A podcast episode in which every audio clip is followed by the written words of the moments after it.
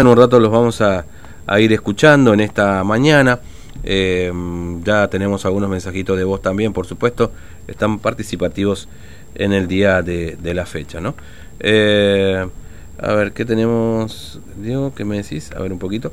Bueno, eh, ayer finalmente pudo ingresar, después de haber esperado mucho tiempo para poder hacerlo y haber judicializado este su ingreso a Formosa después de no recibir respuestas por parte del gobierno dentro de lo que considera el programa ordenado de ingresos.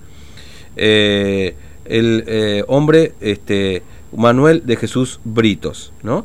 que bueno, fue el primer caso de, otorgado por la justicia para el ingreso aquí en, en, en la provincia. ¿no? El doctor Carlos Lee, es el abogado de este Manuel Britos, este varado que pudo ingresar finalmente y está en línea con nosotros. Eh, doctor Carlos Lee, ¿cómo le va? Buen día, Fernando lo saluda, ¿cómo anda? Buen día, Fernando, buen día a toda la audiencia. Bueno, gracias por atendernos. Bueno, finalmente este Brito pudo ingresar ayer a, la provincia, ¿no? hacer la cuarentena, por supuesto, primero, ¿no? Efectivamente, eh, en horas de la siesta, como nosotros le habíamos recomendado al señor Brito que se hiciera el hisopado previamente, porque venían los plazos ya prácticamente vencidos. Mm. Lo habíamos hecho para, por cualquier situación que sea intempestiva y que ordene el ingreso y que después sea con lo mejor una traba que no tenga el hisopado. Entonces ya lo habíamos hecho, se le notifica a la mesa del COVID que el hisopado estaba hecho y se le otorgó la entrada en hora de la fiesta de ayer. Mm. Eh, y se demoró un poco porque no lo tenían cargado en el sistema y entonces estaba eh, la policía no lo dejaban entrar porque no, no le figuraba mm. el permiso todavía.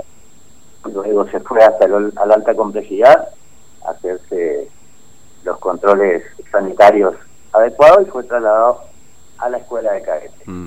Eh, eh lo cual por ahí nosotros eh, le decíamos que es una persona de riesgo, y que justamente él estuvo aislado en la ciudad de Resistencia eh, y él propuso, ¿no es cierto?, que eh, bajo su costa irse a algún lugar donde esté solo. Pero bueno, digamos, la parte sanitaria decidió enviarlo a la escuela de cadetes. Claro, y él está ahí ahora, digamos, los, por supuesto los 14 días por delante. Él, entró con un hisopado negativo, ¿no? Es decir, está es negativo a COVID-19 efectivamente el, el hisopado negativo eh, ya lo había, eh, con anterioridad también había remitido todos los hisopados negativos que él tenía, que se había hecho para poder ingresar. Bueno, este lo hicimos ya eh, próximo a, su ingreso. Mm.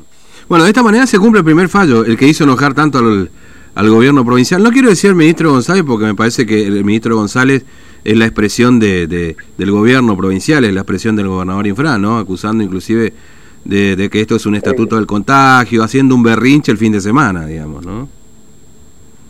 Sí, la verdad que eh, el, enojo del, ministro muchas veces, o del, gobierno, como usted lo dice, es muchas veces infundado, porque sé como verá, nosotros nunca pusimos objeción de que se haga el aislamiento obligatorio, simplemente decíamos que nos parecía que la medida restringir, eh, de restringir el derecho al libre tránsito ya tenía había cumplido su ciclo y sus efectos. Ahora, lo que el gobierno debía haber hecho era eh, adaptar toda la parte sanitaria y de albergue para poder hacer ingresar a las personas que se encuentran fuera de sus hogares y que necesitan imperiosamente volver porque ya se acabaron los recursos, se acabaron todas las, posibilidades de una vida digna fuera de la provincia.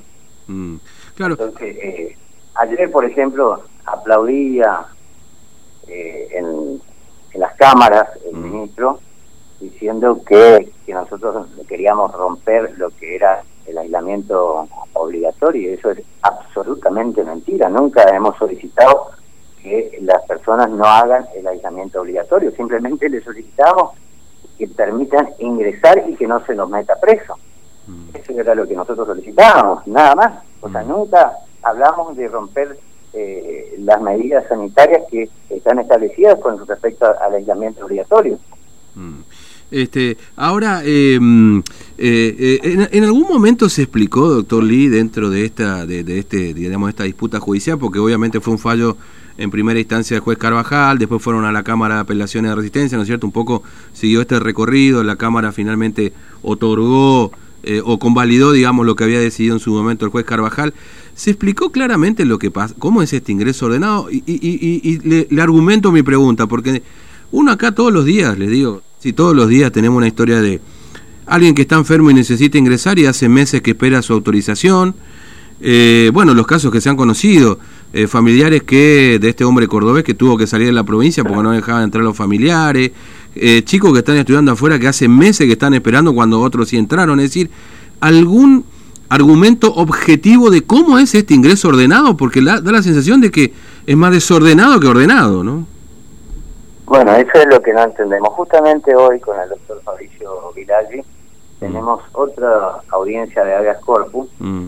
que trata particularmente de, un muchacho que se fue, eh, que se había recibido de arquitecto en, el mes de diciembre y que se fue a tramitar su título, bien se terminó el receso de la facultad y quedó varado. Hace, y su permiso tiene el número 2700 y pico, o sea, es 2770 me parece, mal no recuerdo, y que lo gestionó eh, los primeros días, el primero de mayo, exactamente, el primero de mayo. Y hasta hoy día no ha conseguido respuesta eh, y tiene que volver a Clorinda mm. porque ya eh, tiene su señora embarazada que está con él, de siete meses, pasó prácticamente todo su embarazo en la ciudad de Resistencia y necesitan volver porque no tienen recursos, están con todos sus muebles, dejaron el alquiler, todo, y eso es un problema gravísimo que están atravesando en este momento porque también está la salud del feto que, que tiene que tener su control, que tiene que tener un montón de cosas y lo están haciendo en este momento exponiéndose a un montón de circunstancias porque lo están haciendo en, lugares públicos. A, ver, eh, perdón, perdón, doctor Lee. Es decir, es eh, este chico y su esposa son los que los dos deben ingresar. Exactamente, no, pero hicimos un área colectivo para eh, evitar el dispendio jurisdiccional, ¿no es mm. cierto? Porque eh, hay varias personas que estaban en, similares situaciones y para no presentar uno por uno y hacer 20.000 audiencias lo hicimos en una, en una sola. Entonces supongo yo que van a poner los justificativos que entiendan necesarios por parte del gobierno y nosotros vamos a mantener la postura que hemos tenido desde un principio, que la, la restricción de derechos no cabe eh, cuando ya han transcurrido muchísimo tiempo desde que comenzó esta cuarentena. Claro. ¿La audiencia es hoy? Este... Efectivamente, hoy a las 11 y 30 horas es la audiencia en el juzgado federal. Claro, entiendo. Este, bueno, doctor Lee, le agradezco mucho su tiempo, muy amable, ¿eh? gracias por atendernos. Gracias, Fernando, y aprovecho la oportunidad para saludar a todos los promociones. Gracias, es muy amable, un abrazo. Bueno, el doctor Carlos Lee, abogado, que representó en esta primera, este primer fallo, este primer corpus que la justicia